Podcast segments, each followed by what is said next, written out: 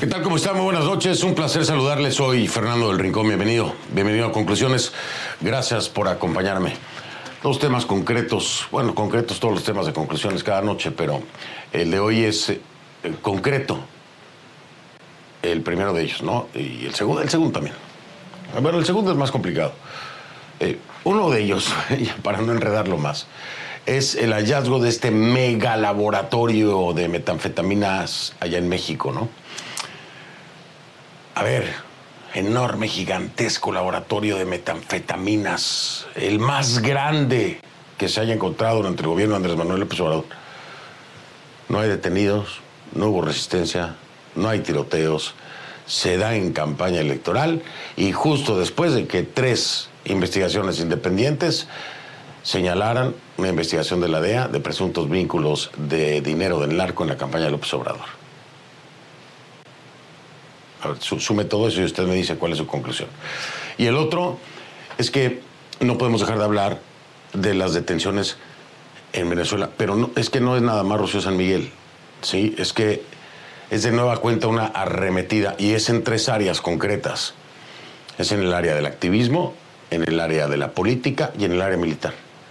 La misma receta de siempre, del régimen, en las tres áreas que más le preocupan, la política, el activismo y el área militar.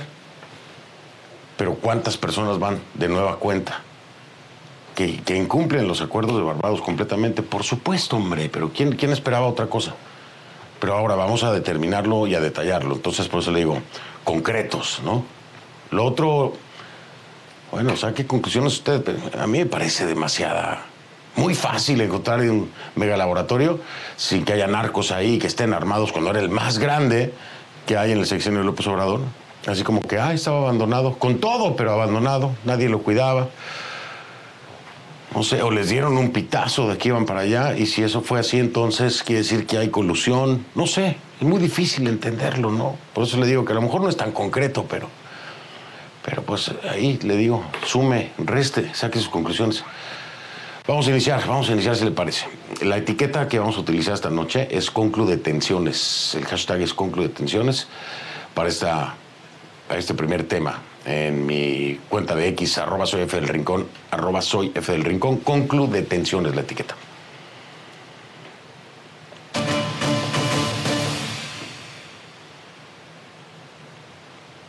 La tan anunciada furia bolivariana que fue proclamada por Nicolás Maduro, de la que hablamos aquí en, en conclusiones, pues ya tiene nuevas víctimas. Hace unos días eh, Maduro, Maduro eh, presentaba sus planes, ¿no? Que más bien sonaban como amenazas, como suena todo lo que viene de parte de, de Maduro, de Diosdado Cabello, de Jorge Rodríguez, es la narrativa que les gusta que era lo que pedía a sus seguidores, reaccionar ante lo que llaman planes golpistas, de los cuales, por cierto, pues no han ofrecido pruebas. Escuchen. Y si algún día las fascistas y los fascistas me hicieran algún daño, algún atentado, dejo en manos de ustedes hacer lo que tengan que hacer para reponer la justicia y la paz en Venezuela. Activen la furia bolivariana.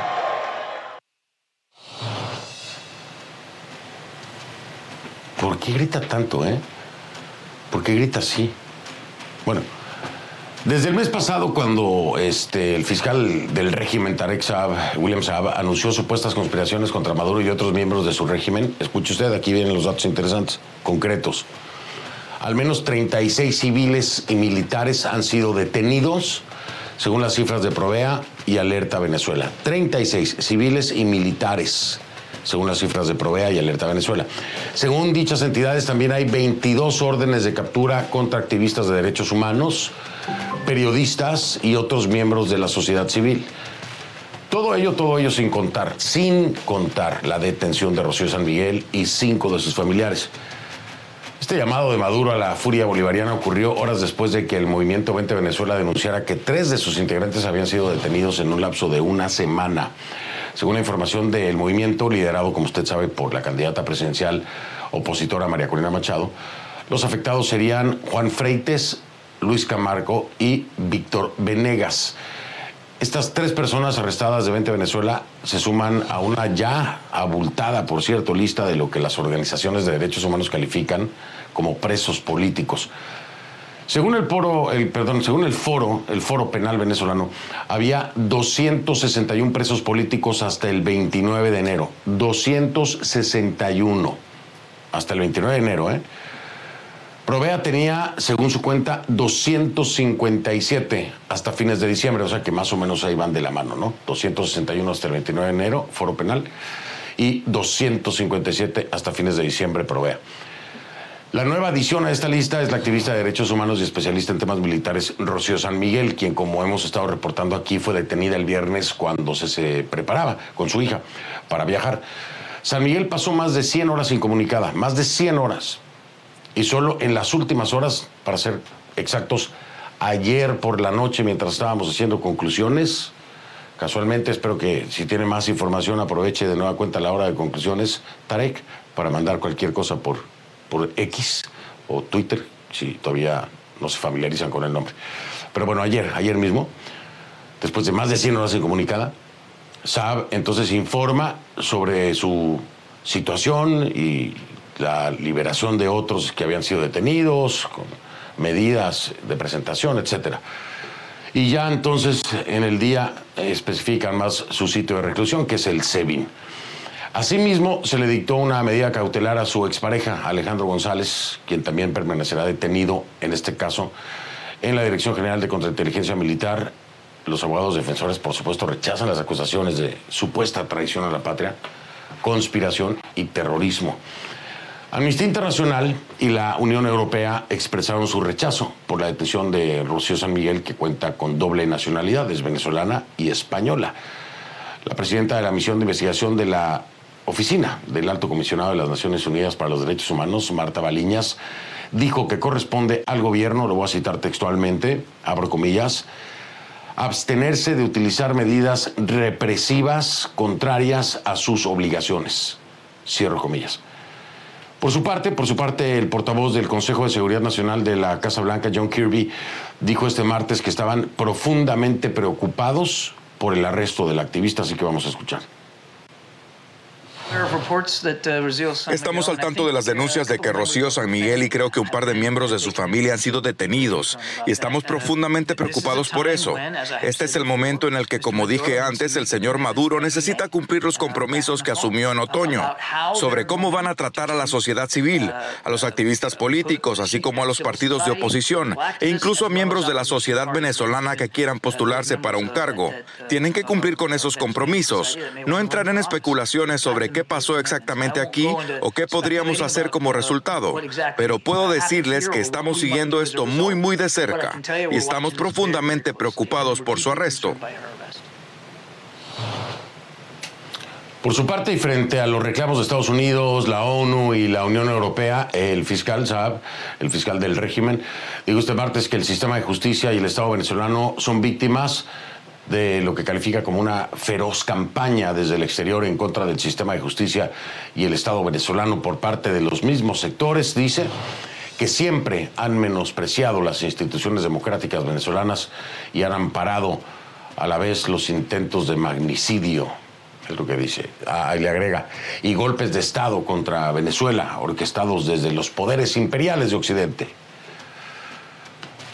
Eh, bueno, vamos mejor con mi querida Osmari Hernández. Está en Caracas y tiene pues la más reciente información sobre todo esto. Sobre todo, ¿no? Conocer lo último que se sabe sobre Rocío San Miguel y sus familiares. Sabemos que algunos ya están liberados con orden de presentación. Eh, pero bueno, ya para dejarlo claro, porque hasta ahora, Osmari, hasta el día de hoy, es que por fin se aclara, ¿no? Tantas horas después que ya eso es violatorio del debido proceso, pero bueno, al menos hoy ya tenemos el panorama más claro. ¿Cómo estás, Osmari? Te saludo. Un abrazo. Un abrazo, Fernando. Gusto en saludarte. Pues han sido horas en los que el equipo de defensa del caso Rocío San Miguel ha tenido que insistir ante las autoridades para poder obtener información sobre estas seis personas eh, que eh, pues están siendo eh, investigadas. se hace una separación, dos permanecen detenidas. Se trata de Rocío San Miguel, que ya tú lo referías, y Alejandro González, su expareja. Ambos pues se ratificó cuál será su lugar de reclusión, que en el caso de San Miguel será la sede del Servicio Bolivariano de Inteligencia SEBIN, ubicado en el helicoide, y Alejandro González va a permanecer detenido en la sede de la Dirección de Contrainteligencia Militar eh, en Boleíta, en el este de Caracas. Ellos, eh, como sabemos y como informó la Fiscalía General de la República, están siendo procesados en el caso de Rocío San Miguel por eh, terrorismo, conspiración, traición a la patria y asociación para delinquir. En el caso de González está siendo procesado por revelación de secretos políticos y militares, obstrucción de la Administración de Justicia y asociación para delinquir. Los otros cuatro, eh, que son familiares de San Miguel, se trata de su hija, de sus dos hermanos y del padre de su hija, ya fueron excarcelados. Y es importante el término excarcelados, pues no fueron liberados, es decir, aún ellos están bajo medidas cautelares, lo cual implica un régimen de presentación, la prohibición de salida del país y también de ofrecer declaraciones ante los medios de comunicación. Eh, también es importante destacar que durante horas, como tú lo mencionabas, hubo interrogantes sobre dónde se encontraban, cuál era la situación procesal de estas personas e incluso la eh, audiencia eh, de presentación se realizó fuera del lapso establecido por ley de 48 horas para, una vez se produce la detención, para ser presentados ante los tribunales. Y también importante, Fernando, que estaremos muy atentos porque para este miércoles se espera a las 10 de la mañana una protesta que será impulsada por las organizaciones defensoras de los derechos humanos en respaldo a Rocío San Miguel, condenando su detención y exigiendo también su liberación. Pero además se va a realizar una rueda de prensa por parte del fiscal general de Venezuela, Teruel Saab, en la cual se espera ofrezca nuevos detalles sobre este caso, eh, pues que ha generado tanta consternación en el ámbito nacional e internacional. Fernando. Sí, eh, Osmari, a ver, ¿te suena Digo, a ver, sácame la duda, ¿no? Tantos años llevamos eh, tú y yo, bueno, tú porque estás allá, ¿verdad? Pero en estos enlaces, tú y yo, tantos años, y nos vimos allá y nos vimos acá y nos seguimos viendo. Y cuando tú me hablas, olvídate los nombres, olvídate los nombres. ayúdame a hacer este ejercicio como si yo fuera un niño de primaria. Cuando yo escucho todo el reporte, ¿no? Y toda la información que he leído, y quito los nombres, y veo el esquema, y tengo como un déjà vu. Como un déjà vu de hace 10 años, ¿te gusta?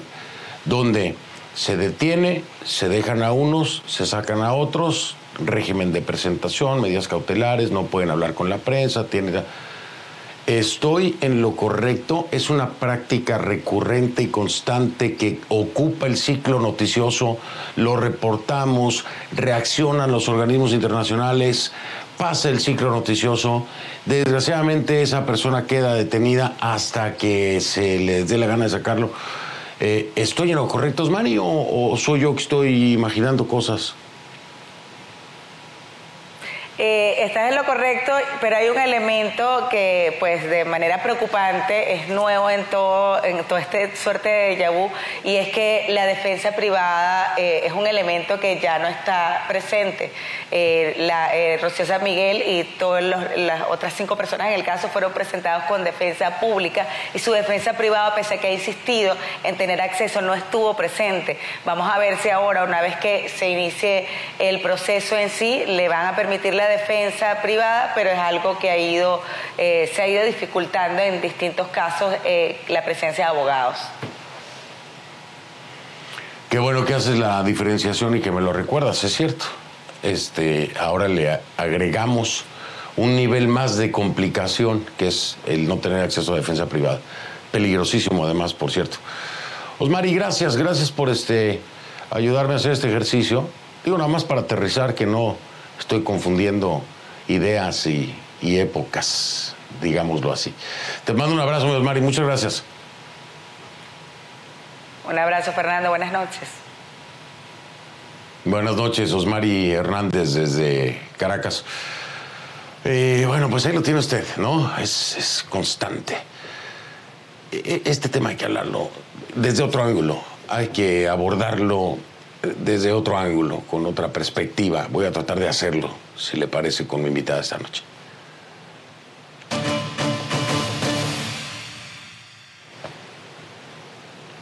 Le doy la bienvenida para eso a la abogada venezolana Valentina Ballesta, directora adjunta de investigación para las Américas de Amnistía Internacional. Ballesta me acompaña desde Lima, allá en Perú. Abogada, ¿cómo está? Buenas noches, bienvenida. Hola Fernando, muchas gracias. No, no, no, gracias, gracias a ustedes. Eh, le estaba diciendo yo a mi, claro, de forma irónica, ¿no? A mi estimado Osmar Hernández, este, este ciclo y este esquema repetitivo de persecución y represión por parte del régimen venezolano.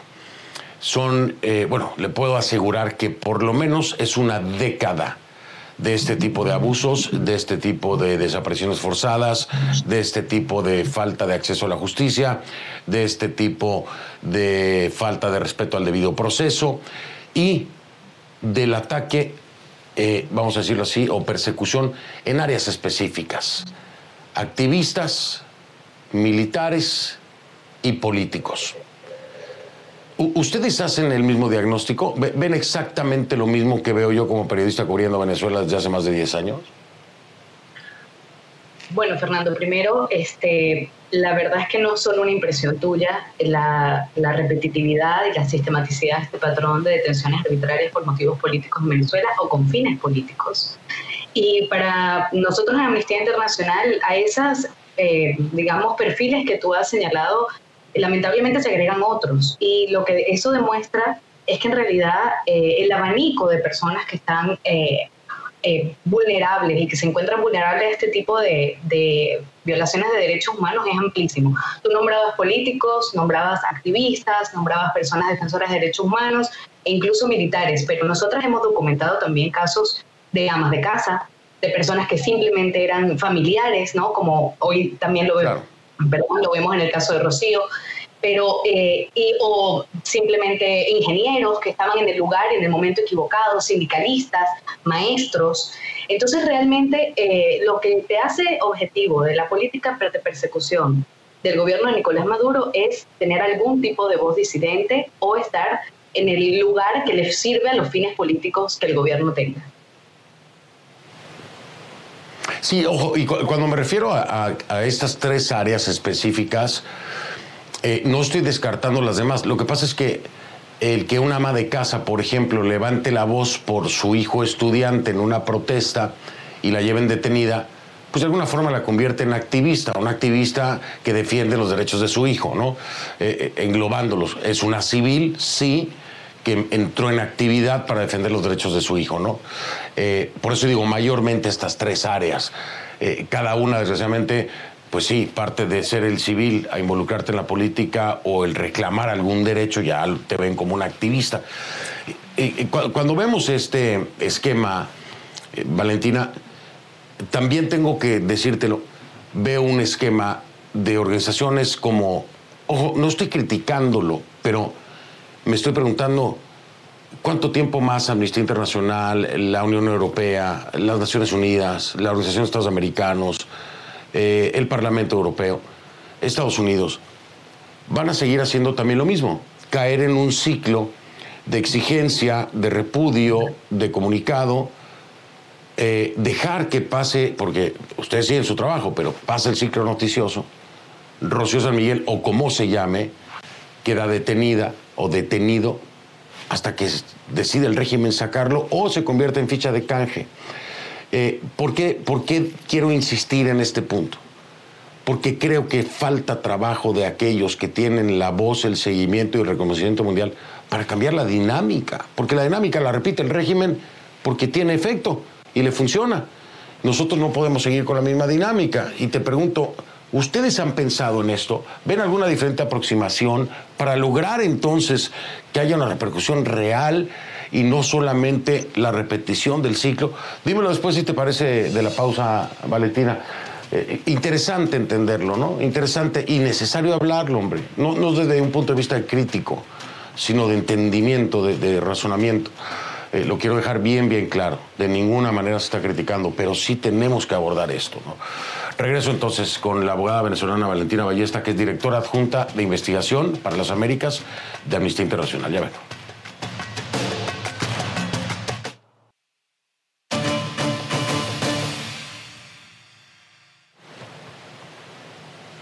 De vuelta con Valentina Ballesta, directora adjunta de investigación para las Américas de Amnistía Internacional. Y le decía yo a Valentina, eh, esto es cíclico, pero desde los dos frentes, ¿no? Se valora, por supuesto, se aplaude que haya organismos que le den seguimiento, eh, que lleven el registro, que exijan liberaciones, pero algo tiene que cambiar, creo yo, Valentina, cuando el régimen sigue aplicando, eh, es, es, sistemático su proceder, pero inconscientemente tal vez, el de todos los demás organismos es sistemático igual. Y, esto se convierte en una espiral que no termina nunca. ¿No, no, crees que debe haber algún ajuste desde ese frente? Fernando, esa pregunta, digamos, es la que nos mantiene eh, siempre con, preocupación y, reinventándonos desde el movimiento de derechos humanos, por supuesto, porque eh, realmente eh, puede llegar a ser muy agotador, muy frustrante. Eh, sentir que a veces no hay una solución o un cambio real o como tú dices, no un impacto hacia la vida de las personas. Pero yo ahí sí creo que hay dos razones por las cuales seguimos haciendo el trabajo que hacemos y con la misma, digamos, insistencia y consistencia. La primera es porque el, el trabajo de las organizaciones de derechos humanos tiene como función contener y servir de algún tipo de dique de las violaciones de derechos humanos que ocurren en Venezuela. La pregunta, y es terrible, que nos tendríamos que hacer es, ¿qué pasaría en Venezuela si no estuviéramos haciendo este trabajo? Si no hubiese escrutinio de las Naciones Unidas, si no hubiese una investigación abierta de la Corte Penal Internacional, o si no hubiese, por ejemplo, una misión de determinación de los hechos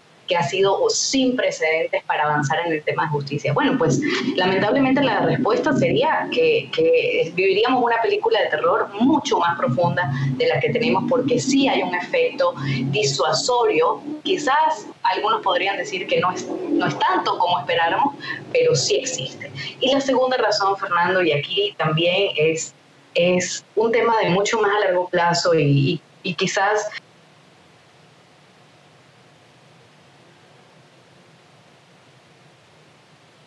y, quizás se me quedó ahí Valentina.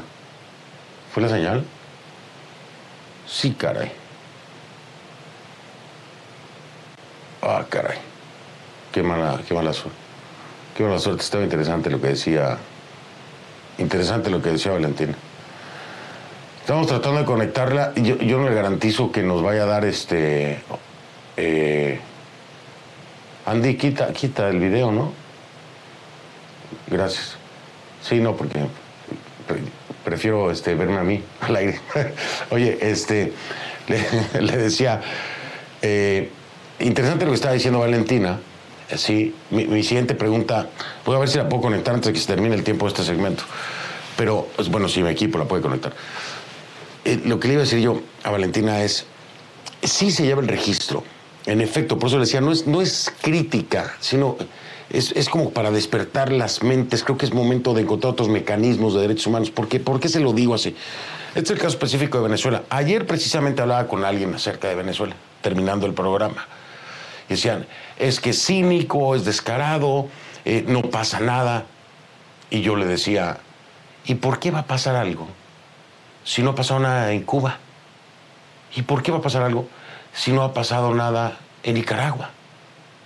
¿sí? Y, esta es otra de las reflexiones que, yo le, le, sugiero, y lo, estoy haciendo ahora que no está Valentina, de todas formas le voy a hablar con ella, a organismos como, como Amnistía Internacional, como a la CIDH, ¿no? al sistema interamericano, a la Unión Europea, al Departamento de Estado, al Parlamento Europeo, a todos esos que reaccionan y que se preocupan, los invito a hacer esta reflexión, ¿no? Es el caso de Venezuela, hoy hablamos, pero de los regímenes autoritarios o dictaduras, como lo quiera llamar, más jóvenes de esas tres, pues es Venezuela.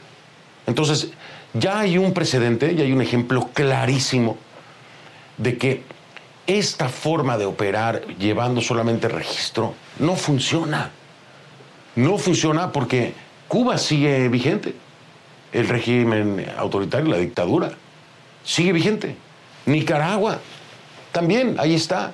Por más registro que se llevó, que tiene mucho más data y muchos más años que Venezuela, ahí sigue. Nicaragua es la misma historia.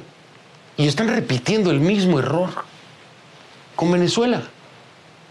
Es obvio, es evidente hoy por hoy que aunque el trabajo se valora, se reconoce y es necesario, no funciona. No funciona. Y el tema de Rocío San Miguel hoy es parte del círculo noticioso, de la agenda noticiosa, porque se llama Rocío San Miguel y era conocida y es de alto perfil. Pero como ya lo vio, más de 250, 260 presos políticos de acuerdo a dos organizaciones en lo que va de enero, o sea, hasta ahora, hay ahí eh, en las prisiones venezolanas. Y ese número sube, baja, sube, baja. Y por más registros y por más comunicados y por más que se haga, siguen ahí. Es claro, es evidente. Esa forma de trabajar no funciona. Se valora y se tiene que seguir trabajando, sí, pero se tienen que buscar nuevos mecanismos. Porque lo que hizo Cuba lo repite Nicaragua y lo repite Venezuela. Y aunque sigan trabajando incansablemente, siguen sin obtener resultados. Ese era el ángulo y el enfoque del que quería hablar con Valentina. Nos faltó tiempo, se cayó la señal, pero seguramente lo haremos. Y con cualquier otro, ¿eh? La OEA, con la CIDH, con la ONU, con el Parlamento Europeo, con, con quien usted quiera, o quien quiera de esos, venir a hablar conmigo del tema, es maravilloso y sería maravilloso porque hay que hacerlo. Pero honestamente, honestamente, abiertamente, ahí están los hechos de lo que le estoy diciendo y ahí están los resultados. Nada es especulación. Todo está sustentado y fundamentado. Voy a marcar pausa. Vamos a pasar al segundo tema esta noche. Ese mega laboratorio de metanfetaminas. Imagínense, según las autoridades, equivalente a 700 millones de dólares en droga. Pero oiga, no había nadie cuidándolo, no hubo balaceras, estaba todo organizadito para la incautación. Este, eh, le pregunto, ¿eh, ¿casualidad? ¿Temporada electoral? ¿Casualidad?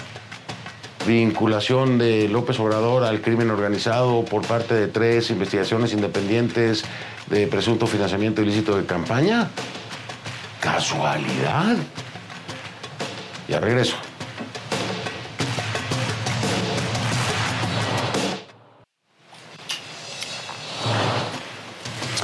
En eh, Instagram y en Threads me encuentran como F del Rincón, F del Rincón en Instagram y Threads. Y en X como arroba soy F del Rincón, arroba soy F del Rincón. Ahí los leo y los veo. Gracias.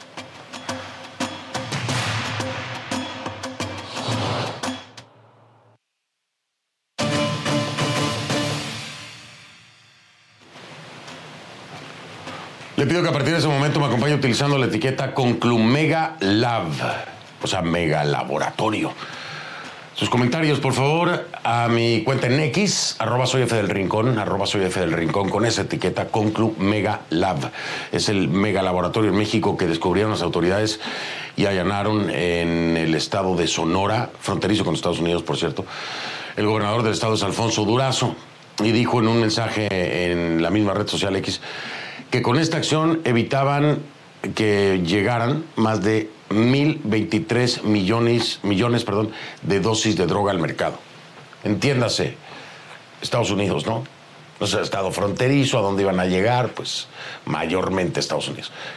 Que se evitaron entonces que llegaran más de 1.023 millones de dosis, así como mensaje. vaya leyendo entre líneas, por favor, ¿sí? Se lo subrayo. Primero esto, la aclaración de cuántos eh, millones de dosis evitaron que llegara.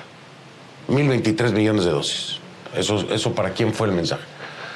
Después, eh, también el gobernador informó que se encontraron más de 45 toneladas de precursores, sustancias químicas destinadas a la elaboración de drogas y calculó su valor en 700 millones de dólares. ¿Sí? Cantidad que podría triplicarse según el país de destino, dice. el gobernador. Bueno, algunos medios de comunicación en México califican el decomiso como uno de los más grandes de los que se tenga noticia. Por lo menos el del gobierno de López Obrador, pues sí es, ¿no? El secretario de, la, el secretario de la Secretaría de Marina en el operativo dijo a los medios que los narcolaboratorios se están expandiendo a otras zonas de Sonora por los controles de seguridad en Sinaloa. Vamos a escuchar lo que dijo José Rafael Ojeda. Pensamos que lo que hacen estas personas es cuando se les está afectando en un determinado lugar, pues tienen que cambiar. Y bueno, se vinieron para acá. Teníamos ya la sospecha de que andaban por aquí, eh, con la inteligencia naval. No les podemos decir exactamente cómo, porque pues no, eso no se debe ser. Y con esto, bueno, descubrimos este gran laboratorio que hasta ahorita es el más grande que, que hemos podido localizar. Vamos a seguir trabajando en el área. Por cierto, este gran operativo ocurre pocos días después de que el gobierno de Andrés Manuel López Obrador fuera sometido al escrutinio público a raíz de la renuncia periodística hecha. A ver, fueron tres investigaciones independientes, ¿sí? Que se le ha puesto mayor importancia, pues por las menciones al de ProPública, las menciones digo Andrés Manuel López Obrador. Solo quiero ser claro y justo, porque son colegas periodistas que también sacaron su investigación independiente. Fueron tres, no fue nada más ProPública. Estas tres lo ponían en el ojo del huracán Andrés Manuel López Obrador. Ahora, partiendo de ProPública, que es el que más menciona López Obrador, ¿qué es lo que dice? Es un medio independiente, para empezar, se lo digo, de Estados Unidos. ¿Qué es lo que dice? Que es básicamente lo que dicen las otras dos investigaciones, que fuentes de la DEA aseguraron que la campaña electoral de mandatario de López Obrador de 2006 recibió dinero de cárteles de la droga financiamiento ilícito. ¿no? Por supuesto, López Obrador ha negado sin número de veces estos señalamientos, reiterativamente, y ha atacado, atacado a, Golden, al periodista de ProPública, que sacó a la luz esta investigación. Tanto así que ProPública tuvo que sacar una carta o un comunicado o un artículo, como le quiera llamar, respondiendo a los ataques reiterativos constantes de Andrés Manuel López Obrador. ¿Sí? Ha pasado todo esto y de pronto, mega laboratorio, sin balacera, sin enfrentamientos, sin nadie resguardándolo. Este, bueno, ¿qué le puede ser? Voy a hablar mejor con mi invitado.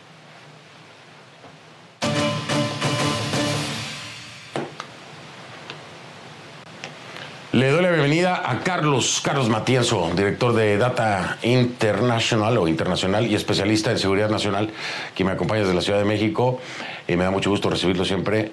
Mi estimado Carlos, ¿cómo estás? Oye, eh, como dicen este, por acá, ¿no? Dicen, too good to be true. Demasiado bueno para ser real. Eh, ¿El mejor momento?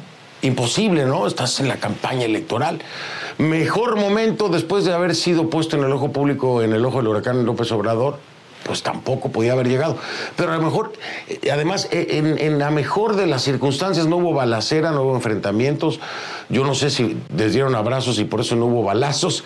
Pero oye, todo parece demasiado eh, conveniente y, y bueno, beneficioso. Carlos, ¿cómo estás? Hola, muy buenas noches. Así es, no sería la primera vez que se dan ciertos golpes al, crimen organizado para tranquilizar un poco las aguas.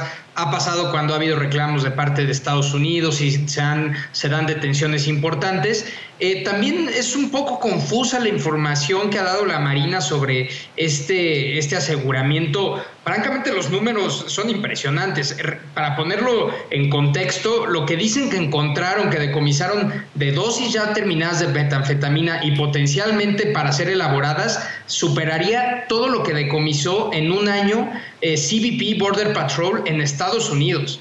Entonces es, está un poco rara la información, parece demasiado. Ahora bien, por las imágenes, por lo que sabemos de otro tipo de cosas que decomisaron, como son los reactores y otro tipo de eh, materia prima y, mecanismos que se usan en estos laboratorios, sin duda sí es un laboratorio muy grande, tal vez estando un poquito confundidos con, los números de las toneladas, pero sin duda es un golpe importante. Ahora, lo dices perfectamente, ni un solo detenido, pongamos que, fue casualidad, que lo encontraron realmente entonces, ¿qué diferencia hace decomisar este laboratorio como lo hicieron hace un año la Sedena, un, decomiso similar, si no viene acompañado de una detención de toda la cadena que se involucra en una actividad de este tipo, que involucra a decenas, si no es que a cientos de personas, que involucra a tres países, porque estos precursores vienen desde Asia, se fabrica en México y se exporta a Estados Unidos?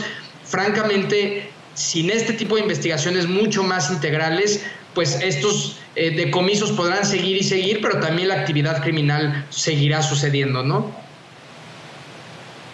Oye, dos cosas más que quiero que hablemos, Carlos, después de la pausa. Dos. Una, si no había nadie, a ver, es un mega laboratorio gigantesco, ya lo dices tú, así como que enorme, enorme. No hay nadie cuidándolo. No hay nadie cuidándolo. Entonces, a ver, montaje U, eh, perdón, O este, pues les dieron un pitazo. Y eso es más grave todavía, porque entonces hablarías de colusión de las Fuerzas Armadas que avisaron, recogieron sus chivas y se fueron todos tranquilos y dejaron ahí el paquete para entregarlo, ¿no? Son las dos opciones, no entiendo otra, no entiendo otra. No entiendo cómo el narco no va a estar protegiendo armados hasta los dientes un megalaboratorio de ese tamaño con la cantidad de millones de dólares que representa el producto que tienen ahí. Eso, eso por un lado, ¿no? Este, bueno, y, bueno, de entrada hablemos de eso, regresando, para que me des tu punto concreto en torno a esto. Y segundo, llegar a desarrollar un mega laboratorio de este tamaño, Carlos, no es de la noche a la mañana. ¿Sí? Entonces presume el secretario de la Defensa, del secretario de la Marina, perdón, de inteligencia. Y yo no sé cómo pueden presumir. Les dieron tanto tiempo para construir un laboratorio de este tamaño. Pues cuál inteligencia, ¿no? Entonces, ¿cuántos más habrá así? Que les den el tiempo para construirlos a ese nivel. Hablemos de esos dos puntos, si te parece. Carlos Matías, director de Data International o Internacional y especialista en seguridad nacional que me acompaña desde la Ciudad de México.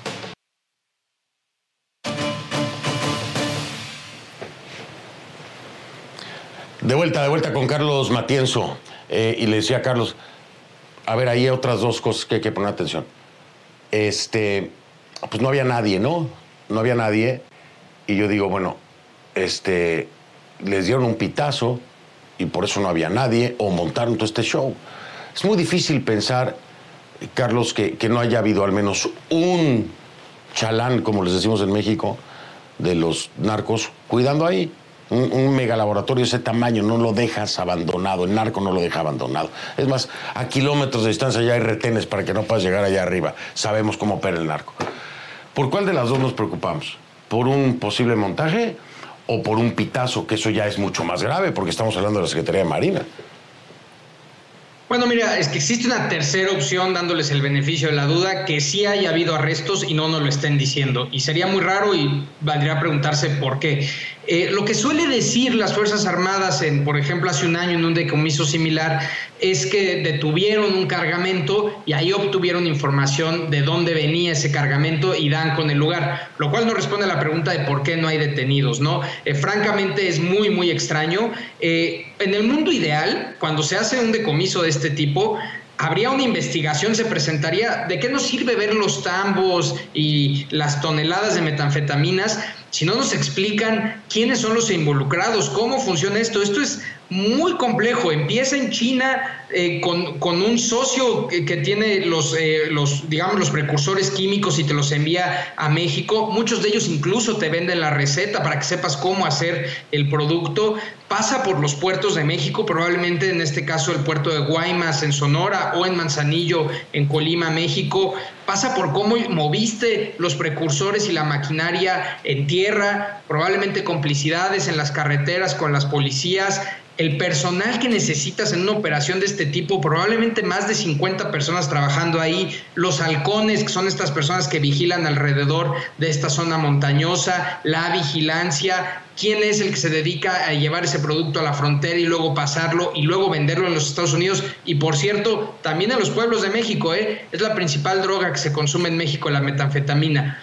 Todo esto en un mundo ideal nos lo hubieran presentado y esto simplemente es el acompañamiento, el decomiso. Lo importante es que haya detenidos, que se desmantele la red que estaba detrás de, este, de esta actividad criminal. De lo contrario, En el caso que no tuvieron a nadie, pues van a construir otro, eh, otro laboratorio y la actividad seguirá. Y en el caso de que fue un pitazo, pues bueno, ahí sí ya estaríamos hablando de algo mucho más grave y de un montaje que esperemos que no sea así.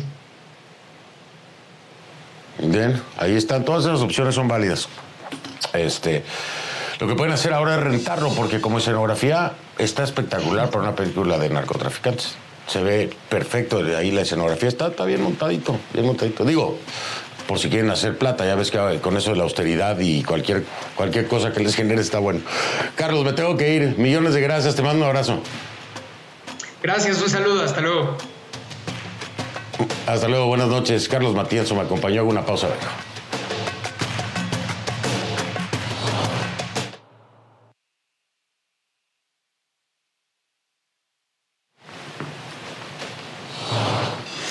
Fernando El Rincón y si quiere, solo si quiere, lo veo mañana. Gracias, buenas noches.